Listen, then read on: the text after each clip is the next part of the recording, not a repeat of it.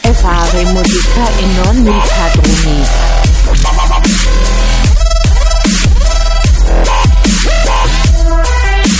E fare musica fa fa fa re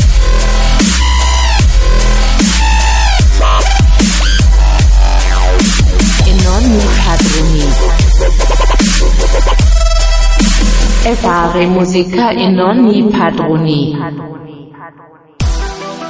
Fare musica e non i padroni, siamo arrivati all'ultima puntata di febbraio. L'ultima, e- l'ultima. L'ultima, l'ultima, sempre Davide Martello accanto a me, Yeppa, ciao, nella ciao. gioia e nel dolore. che, che vuol dire? La gioia nel dolore, cioè l'ansia, la, la distruzione Sì, fisica. È l'ultima puntata di Eh. febbraio, non so perché questo mese t'ho subito. Ma, ma che cosa? Solo perché ti stavo parlando di Sanremo, perché abbiamo visto queste cose, perché ho criticato praticamente la qualunque di qualsiasi Sì, ma brano. perché ogni volta che dico qualcosa mi smonti. Non mi- è mi- vero, Ma sì. signorina Lego, io non la smonto. Allora, allora, fare musica non i padroni, contattateci alla nostra mail radiosardegnaweb chiocciola csmwebmedia.com, inviateci i vostri brani, la vostra musica, le vostre segnalazioni e noi faremo di tutto per mandarvi in onda, anche perché ci fa piacere ascoltare musica Anche un nuova. bonifico nel caso vogliate farci un regalo. Ecco, L'aggiungo quello, io. quello lo aggiunge il bonifico. Grande, Francesca paga per tutti, quindi mi raccomando, RID bancario. Allora, l'argomento per, anche per questa puntata è la difficoltà che hanno gli artisti nel 2017 di creare un supporto fisico. Quindi Però anche il coraggio Sì, nel continuare sì. a farlo. Bra- bravissima, effettivamente. Perché, Franci? Perché cavoli, cioè noi, allora in queste quattro settimane, anzi in queste tre, perché questa è la quarta, abbiamo sentito mh, tantissime posizioni. E io inizierei a mantenere un punteggio, siamo 3 a 0 per eh, dobbiamo continuare a fare i CD Sì. e anche acquistarli possibilmente, Sì. perché altrimenti questi non li fanno più i CD, eh.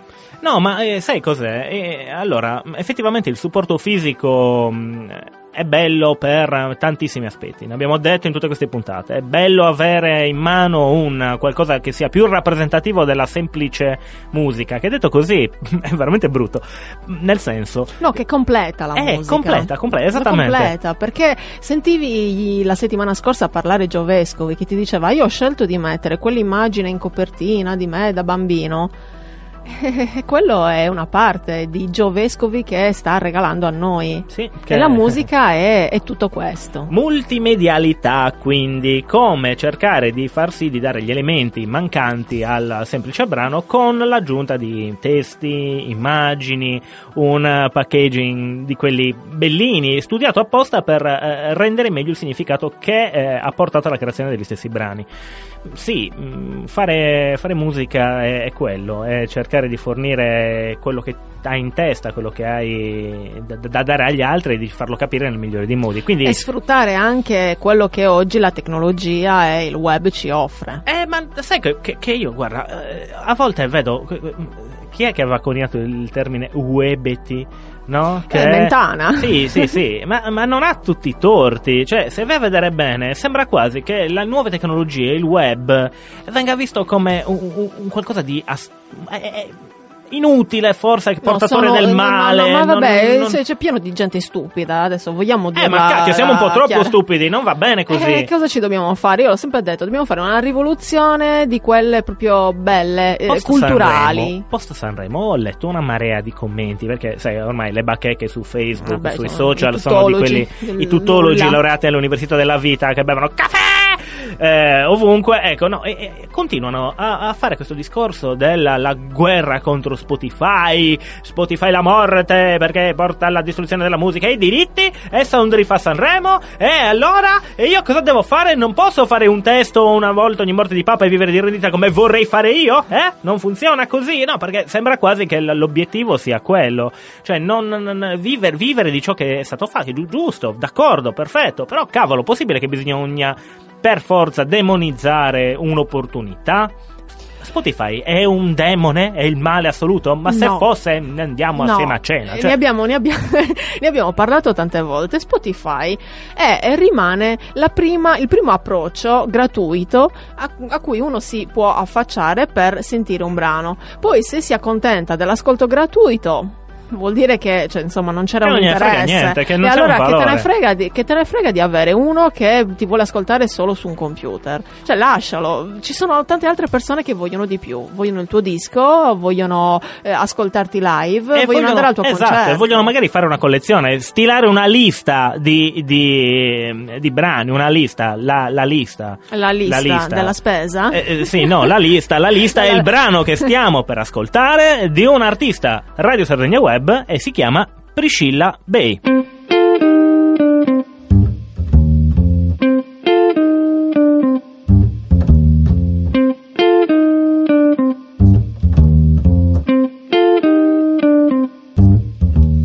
Fare la spesa, chiudere casa, puntualmente non lo farò.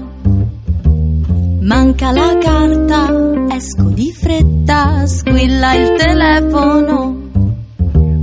Questa sera resto sola.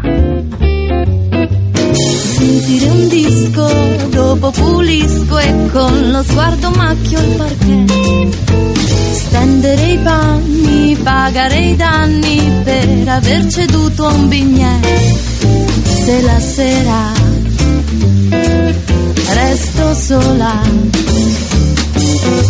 Triste scrivo liste, sviste vittimiste se mi accorgo che qualcosa non va. Intanto prendo tempo ma lo sento che è il momento di ascoltare quella voce che fa. La la la la la la la la la la la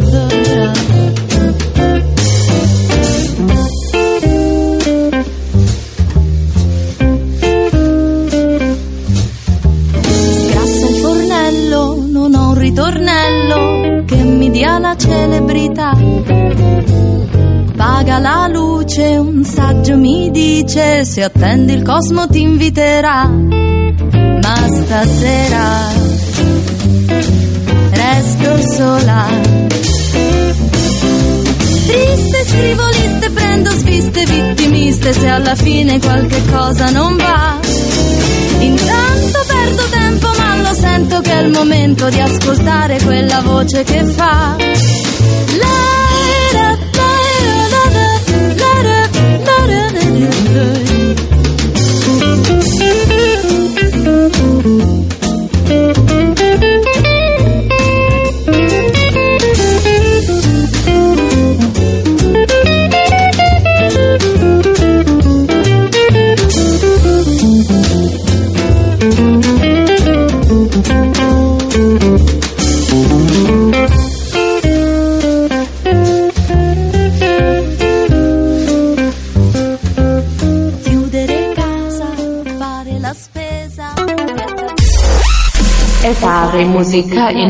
Ogni padroni.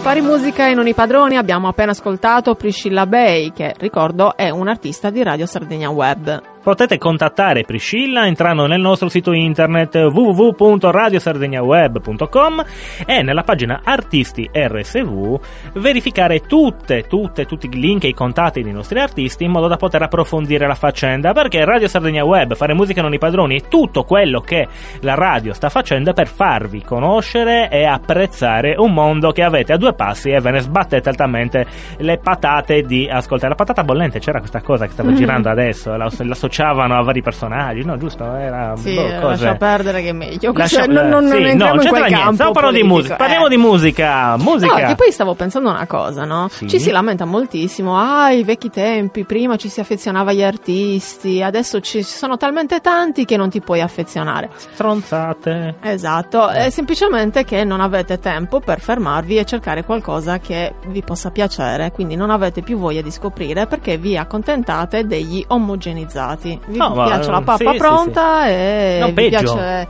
vi piacciono le radio edit. Cioè, a parte il radio edit, tutti i brani. Ma guarda questi artisti, Francesca, che nel 2017 nel 2016 lo continuavano a fare dei brani da 3 minuti, 3 minuti e 30. Ma io non lo capisco, eh. tutti uguali, tutti uguali. certo, gliel'avete imposto voi, Eh, vi troncavate le certo. canzoni e rompere Eh, non lo dico. Un'altra cosa che potete fare ascoltando Radio Sardegna Web è facciamo un po' di promo, facciamo un po' di spot. Potete ascoltare i brani per come l'artista li ha scritti, Eh, quindi durano fare- tanto Posso farmi sì. un autospot? Spottati. No, perché io conduco, conduco Memory Box, eh, che è un programma che va in onda il martedì alle 17.05, dove i brani vengono passati dal primo all'ultimo secondo, signori. Ecco, in versione integrale. Sì, perché a me non piacciono le radio edit, le odio. Esattamente. Sì, con l'orzo, quindi. Brani d'orzo. E allora, stavamo trattando di musica, abbiamo discusso, ormai siamo quasi alla fine. Abbiamo un ospite. Abbiamo un ospite che ci ha seguito per eh, Sì. tutta questa parte di Sanremo, perché noi Sanremo, io Francesca le, ho rotto le scatole, quindi Sanremo l'abbiamo ascoltato, voi non vuoi, Ma per, io ero per sbaglio. Io, cioè insomma. sì, lei, lei, lei, Francia è su Twitter perché Sanremo è Twitter per Francesca è la parte più divertente dell'anno probabilmente. Sì, solo- sì, Eh, su eh, Twitter sicuramente. Esatto, mentre io purtroppo l'ho, l'ho beccato per osmosi perché la gente attorno a me e voi non voi non faceva altro che chiacchierare di questi argomenti. Sì, Davide ha cercato fine una caverna, ma erano tutte occupate. C'era Batman che stava guardando Sanremo dentro. Eh, è un macello, veramente, veramente un macello evitare queste cose. Adesso. ehm, È impossibile, è impossibile non incappare in, in uno dei brani eh, per radio, cioè ascolteremo solo ed esclusivamente Gabbani Probabilmente, probabilmente. sì. E che già si sta sulle anche qui, balle, eh. cioè perché alla fine è arrivato a un certo punto anche pure eh. Sì, solo però per se- sul Per- finale, sì, dai, beh, sì, non in rotazione eh, no, no. sul palinsesto, non ti preoccupare. Comunque, comunque, cosa succede? Succede che tutti questi brani, questa voglia, ma- manca, manca la voglia di acquistare un fisico. Ci si accontenta, come ha detto Francesca, degli omogenizzati, anche perché le radio classiche non fanno altro che spararci a rotazione gli stessi brani per ore e ore e ore che alla fine ci stanno sulle balle. Sia i brani che gli artisti che li hanno fatti, sia chi li ha Vero. scritti, sia gli amici, sia i vicini di casa. Arrivato a un certo punto uno non ha più voglia minimamente né di acquistarlo il disco, ma è colpa delle radio se funziona così. Cosa dobbiamo dire? Non è questo il problema? Cioè, perché ci dovrebbe essere la curiosità di passare, di ascoltare cos'altro fa uno che alla fin fine, da- dall'ascolto plurimo dello stesso brano, sembra quasi che faccia solo quel tipo di genere? È lo stesso problema che io, ad esempio, ho avuto con Lady Gaga. Mm. Lady cioè, Gaga tu in radio. quelle tre canzoni, in realtà poi hai scoperto che è una cantante della Madonna. Esatto, Eh, bravissima. E funziona così. Ma, sì. Ma eh, dove l'hai scoperto? Su? Sul disco, sul disco, ma Ah, che io non mi sarei pensavo, mai preso. Pensavo rispondessi su YouTube. No, no, che che YouTube? Eh, YouTube eh, così. È sul disco. Eh, sul Io disco. YouTube. Sei di YouTube. No, no, sai perché? Eh, perché ho la fortuna di avere una sorella che è. Ah, è ciao, Giulia. mm, che poi. Tutta la mia solidarietà. Esatto, poverina, Eh, che mi deve sopportare ovviamente, ma eh, comunque è una cultrice di musica, molto più di quanto lo sia io. E quindi lei proprio esplora, cerca di capire, si vede un po' cosa c'è dietro il Sì, fattore ma noi, radiofonico. noi abbiamo anche poco tempo e poi siamo talmente immersi nel nostro mondo verde di Radio Sardegna Web che ci piace ascoltare tutti gli artisti trasparenti che Eh, ci ma infatti è quello, ma quelli sono belli. Eh, però però ogni tanto uno approfondisce. E quello che vedo è che secondo me, alla fine dei conti, facendo sempre eh, questo, eh, va, questo va. discorso qua, insomma, il problema fondamentale nella mancanza di interesse di comprare un fisico, se non di un emergente che conosci, che magari vuoi aiutare, eccetera, eccetera, è quello che alla fine ti rompi le palle perché chi ti fa ascoltare la musica che fanno queste persone ti, ti rompe le scatole, ti continua a mandare Abbiamo capito il concetto. Senti. Davi, ci mangiamo sì. dei popcorn. Ecco, ascoltatevi questo cavolo di brano di un gruppo che adesso non suona più, però merita, Peccato. merita tantissimo. Ascoltatelo, loro sono i Tempany Joke e questo è Popcorn. A dopo, dopo lo spot con l'ospite. A dopo.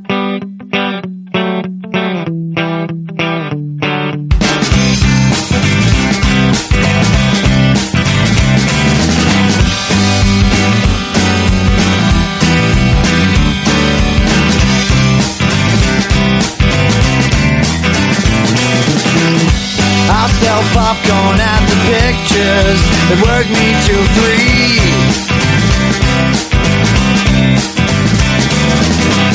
And I got money off the teachers who wanted a piece of me. After all, it's just selling things and I'm supposed to survive. Unless it is a piece of, unless it is a piece of me. In and there's always fashion keeps you grounded like what's happening here. Oh it's just a piece of my head. Oh it's just a piece of my head. Oh it's just a piece of my head. Oh yeah. Oh it's just a piece of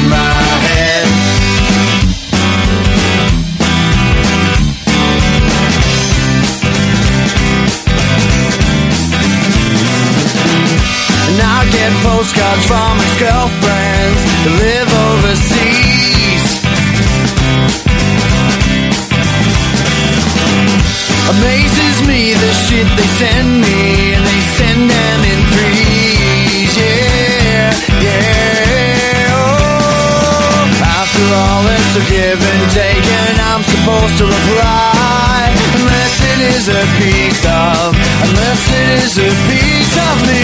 In the end, there's always fashion, keeps you grounded like what's happening here. Oh, head. Oh, it's just a piece of my head. Oh, it's just a piece of my head. Oh,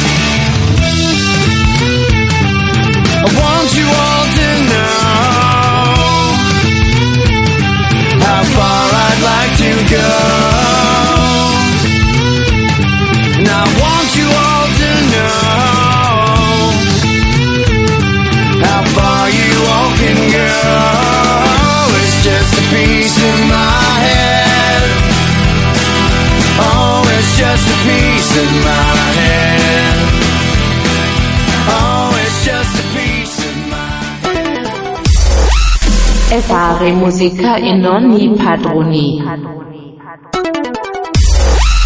E fare musica e non i padroni.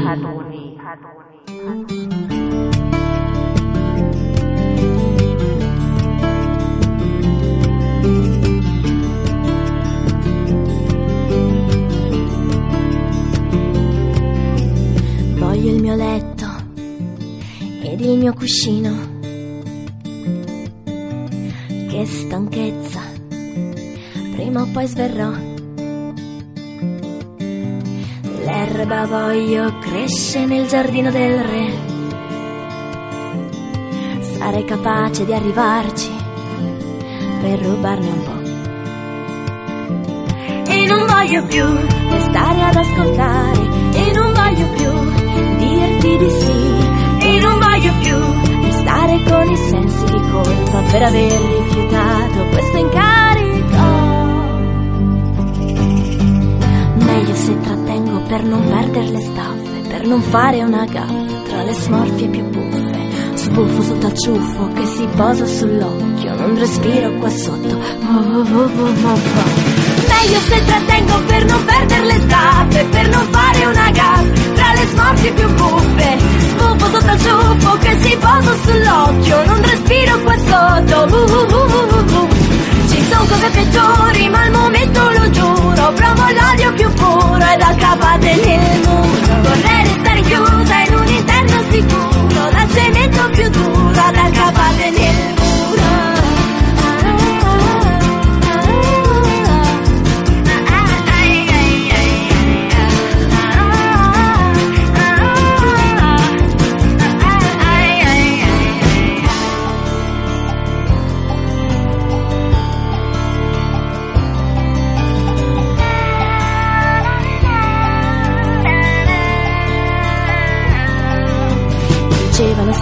c'è soluzione il problema non esiste.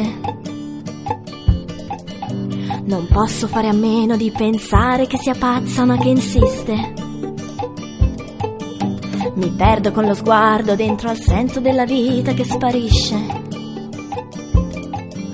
Lo trovo se capisco che è importante solo essere felice. E non voglio più, non voglio litigare e non voglio più scegliere e rinunciare, non voglio più parlare ed ascoltare, non ce la faccio più, ho bisogno di dormire un po'. Meglio se trattengo per non perdere l'estate, per non fare una gatta tra le smorfie più buffe, un sbuffo sotto al che si posa sull'occhio, non respiro qua sotto, uh uh uh, uh, uh, uh, ci sono cose peggiori ma al momento lo giuro provo l'odio più puro ed ho campate nel muro. Vorrei restare chiusa in un interno sicuro,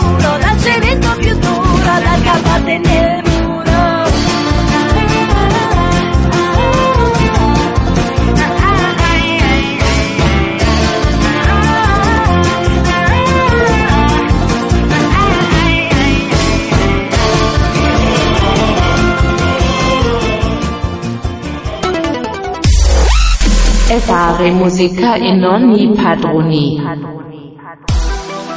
Seconda parte di Fare musica e non i padroni, abbia- abbiamo appena ascoltato Capate nel muro, che è un brano che mm, io sento moltissimo perché ogni volta che devo fare la trasmissione con Davide mi viene da dare le capate nel muro. Esatto, di prendere me e lanciarmi nel muro perché eh, ti diverti così, Esatto, cara e- Francesca Marini. E presentiamo la, la nostra ospite. Eh, Sì, sì, allora abbiamo i nostri microfoni, una non, non è nuova, non è nuova perché ci ha dato una mano enorme Sì. eh, con questo periodo sanremese eh, Radio Sardegna Web e abbiamo quindi Tonia Cestari. Ciao Tonia! Ciao, ciao ragazzi. Oh, Ciao. Allora, innanzitutto ancora grazie per eh, il servizio, ti sarei divertita lì a Sanremo, sì. Sì, sì, tantissimo. È una baraonda lì, c'è un casino pazzesco. Eh, Figurati.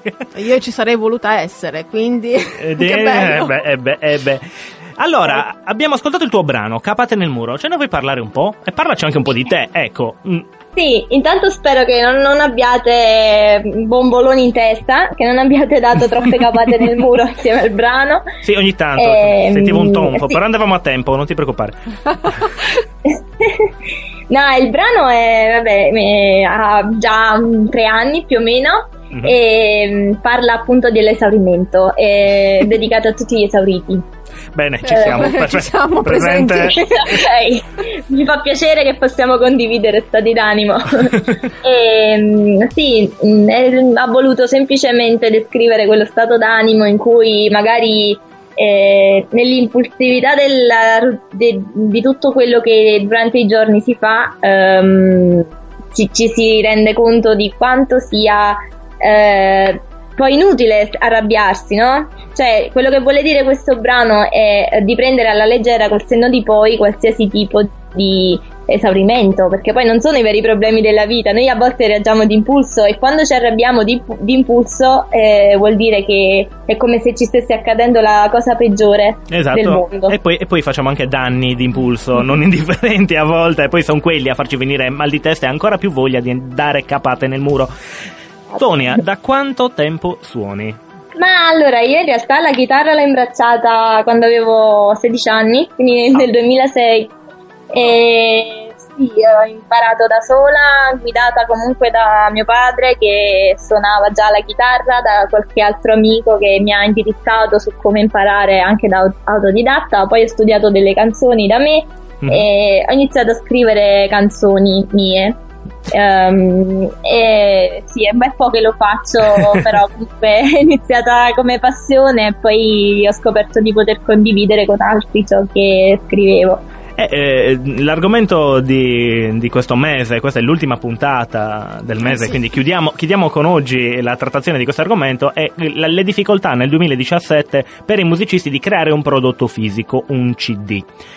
Allora, tu, con tutti i tuoi brani, ovviamente l'intenzione è quella di, di produrli in fisico, giusto? Certo, Ecco. sì, sì. E pensi che abbia ancora senso produrre un fisico nel 2017, sì o no? Ma penso di sì, è un Oh. po' come il libro, no? Cioè il CD fisico e anche il libro fisico si vuole toccare con mano, si vuole conservare. Eh. E il fatto comunque è che mm, sì, il di- forse per il disco stanno mancando più i supporti anche, cioè in macchina non si può più ascoltare, nelle macchine nuove eh, hanno tolto il lettore CD. Infatti eh, Que- visto. Questa non la sapevo, non cambierò mai macchina allora. L'hanno Perché tolto solo USB e poi anche no. dai computer li hanno tolti.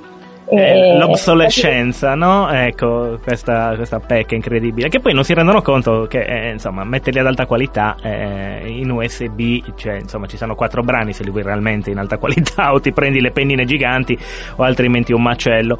Eh, senti, mh, noi qui abbiamo affrontato l'argomento parlando con un sacco di personaggi che fanno molti generi diversi, dalla- dal cantautorato al, diciamo così, al folk, alla, alla musica tradizionale tradizionale, alla classica, al Al rock, blues. al blues, al metal e tutti dicono questo, che effettivamente sti gran caperi se mm, eh, eh, c'è tutta questa musica digitale, sti gran caperi se non eh, c'è più il mercato di una volta, il disco va fatto perché è, è- come dici tu, è un qualcosa da toccare, da vivere, eccetera, però tutti, tutti sono concordi sul fatto che effettivamente l'attenzione del pubblico è, è latita, latita in generale sulla musica. Anche tu sei di questa opinione? Eh sì, credo di sì, perché viviamo in un mondo che è diventato così veloce, è talmente veloce che eh, secondo me anche la musica viene vissuta in questo modo, non ci si affeziona più a un brano. Mm. Eh, prima c'erano le canzoni di una vita, adesso le canzoni di oggi, anche io ad ascoltarle è difficile che identifichi una canzone con un periodo della mia vita. Sì. Eh, riempiamo can- riemp- cioè veramente discografici diciamo secondo me pur di tenere viva l'industria eh, della musica eh, sfornano canzoni come se fossero so cose usa e getta no? che Mm, mm. sono destinate a morire già dopo un mese ma anche di meno per cui io non è che vado a comprare un disco se so che quel brano ha la consistenza di, di un, di un bicchiere di plastica insomma non, non mi piace, purtroppo è difficile, cioè l'ultimo, gli ultimi dischi che io ho acquistato, eh, oddio, risalgono a qualche anno fa, 3-4 anni fa. Mm, Anzi, diciamo che io sono fedele agli artisti, sono fedele a, ho acquistato il disco di Carmen Consoli perché appunto è una collezione che io faccio e ho tutti i suoi dischi, eh, però mh, diciamo non è che mi verrebbe da acquistare il disco di Fedez. No, Eh, ma mm, no. Ecco, ma anche non Vista un proprio. sottobicchiere, Anzi, magari. Comunque vado ad acquistare quei dischi di artisti che sono forse più di nicchia, questo sì, perché so quanto sacrificio c'è dietro e so che non fa parte di un meccanismo industriale, ma eh, di pura arte. Vedi, hai, Ehm. hai- hai centrato una, una tematica, vero Franci? Mm, sì. Eh, questo, questo voler comunque supportare quelli che non, non sono all'interno del circuito mainstream proprio perché hanno un valore aggiunto e che ci mettono veramente l'anima nella realizzazione delle cose. Oppure quelli che comunque fanno musica da tanto tempo e ancora presentano progetti validi. Sì, ma non si parla di Albano, vero? No, Albano, Albano No, eh, l'ho io- eliminato anche io. Per- però secondo, me- secondo me ha vinto, te l'ho detto, la quindicesima edizione del festival con la canzone di quest'anno. Proprio, Sì, giusto, no? certo, Ecco. non ero nata io, quindi. Eh, appunto, no, nemmeno io, ecco, però cavolo, era veramente molto... mo- e qui, qui entriamo nel, nel tema, io scusa se ti rompo le scatole, Tonia, su, su Sanremo, ma sai com'è? Eh, Davide non lo guarda ma ne vuole parlare. Eh, lo sapevo che sei preparata. No, sai cos'è? Ehm, ci è capitato di collaborare anche eh, in, altre- in altri contesti a Sanremo e mi è capitato personalmente di assistere a, a- a scene veramente stravanate, come sapere tipo prima delle votazioni chi fosse il vincitore con messaggio che arrivava direttamente dalla sala stampa. Io sto zitto, non dico altro, però eh, capita a volte che magari Sanremo riservi delle sorprese che non sono tanto sorprese, ma sono volutamente fatte sembrare sorprese. Il clima di quest'anno per me è sembrato un po' diverso. Anzi, mi è sembrato quasi che l'avvento della De Filippi abbia conquassato un qualcosa che si voleva magari portare sotto un'altra traiettoria. Tu che dici? Ma guarda, innanzitutto il fatto della sala stampa, anche io ho saputo 15 minuti prima che avrebbe vinto Gabbani. La- diciamo in sala stampa si è, si è diffusa la parola e non sappiamo come, non sappiamo perché. Eh, l'unica spiegazione che ci siamo dati è che forse già era in vantaggio, netto vantaggio, quindi cioè, quasi recuperabile attraverso, Sì, non sì. so, il voto, il televoto, non, non ricordo ora come funzionava. Però vabbè, questi sono poi misteri, come un mistero anche la vittoria di Lele, cioè ah, per i giovani diciamo. Sì, sì. Eh, la, De, la De Filippi ha comunque un potere indiscusso e purtroppo sì, per- mh, io credo comunque che sulla vittoria di Lele abbia influito più il televoto e ovviamente dovuto ad amici, alla De Filippi, però non so in che senso. eh, lei ha sempre detto in sala stampa che non, non sentiva di dare qualcosa in più al festival. Mhm. Eh, sarà per un fatto di umiltà, sarà per sicuramente, eh, sì, sicuramente eh, avrà avuto gli occhi addosso di tutti per quanto riguarda i concorrenti che ha portato lei. Eh, lei ha evitato proprio di parlare di questo argomento. Guarda caso, dopo la vittoria di Lele è venuta la febbre, non è, si è presentata Eh, alla che strano, eh, questi virus eh, proprio con, con il cronometro, a comando. Tonia, allora, noi siamo quasi in chiusura, però dobbiamo sapere come contattarti, come poter ascoltare la tua musica, come poter eh, venire ai tuoi concerti, quindi ci devi dare un po' di indicazioni. Sì, allora, allora diciamo che il disco fisico, eh, anch'io giusto che ne stavamo parlando, ehm, stiamo preparando la preproduzione, spero che esca per eh, febbraio prossimo dopo Sanremo, perché se lo faccio uscire durante Sanremo non, non se lo fila nessuno. E quindi diciamo stiamo aspettando il momento giusto, sarà una, mm, vabbè, una collezione di brani che ho scritto nel tempo perché ho voglia di fermarli, cioè il disco a questo punto serve anche per mettere qualcosa di fisico come un figlio al mondo e, e sì, e per adesso io concertini ne sto facendo più che altro per presentarmi a un pubblico, per allargare questa, eh, questo insieme di persone che poi spero mi continuino a seguire. E, intanto mi si può trovare su SoundCloud, su YouTube. C'è il video ufficiale della canzone che avete ascoltato prima. Visto. Ci sono altri video, sì. E poi c'è la pagina Facebook eh, Tonia Cestari, in cui diciamo aggiorniamo sempre i progressi che facciamo e le serate. Però diciamo qualcosa di fisico lo partorirò, come si suol dire, tra nove mesi. Oh, bene. Allora, Tonia, grazie tantissimo per tutto, davvero. Grazie a voi, grazie a voi davvero. Franci, cosa ascoltiamo giusto Beh, per... eh, eh, insomma, indovino indovinello, andiamo ad ascoltare l'ultimo vincitore di Sanremo. Eh. Mi raccomando, niente balletti, Davide, perché non Ma non ne sento farò, ma neanche se mi paghi, ma neanche se me la porti qua la scimmia, guarda. Va bene, allora ci ascoltiamo Francesco Gabbani con Occidentali Scarma e salutiamo la nostra ospite Tonia e, E aspettiamo il tuo disco. Ciao! Ciao a tutti. Essere o dover essere il dubbio amletico, contemporaneo come l'uomo del neolitico. Nella tua gabbia due per tre, mettiti comodo, intellettuali nei caffè, internetologi. Soci onorari al gruppo dei selfisti anonimi, l'intelligenza è demode, risposte facili, dilemmi inutili.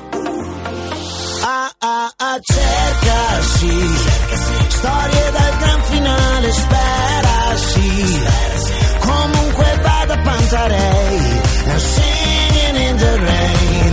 Lezioni di Nirvana C'è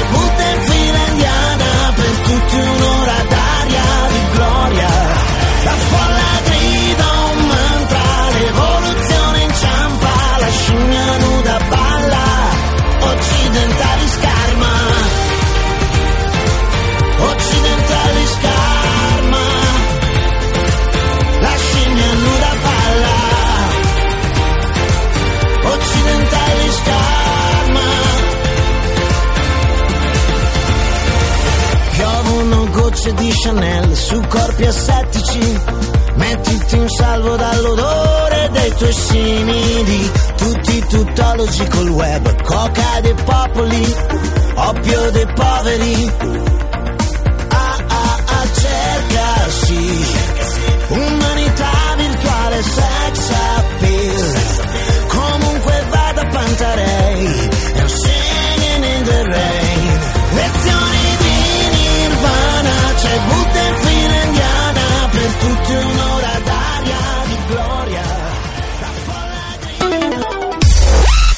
fare musica in ogni padroni.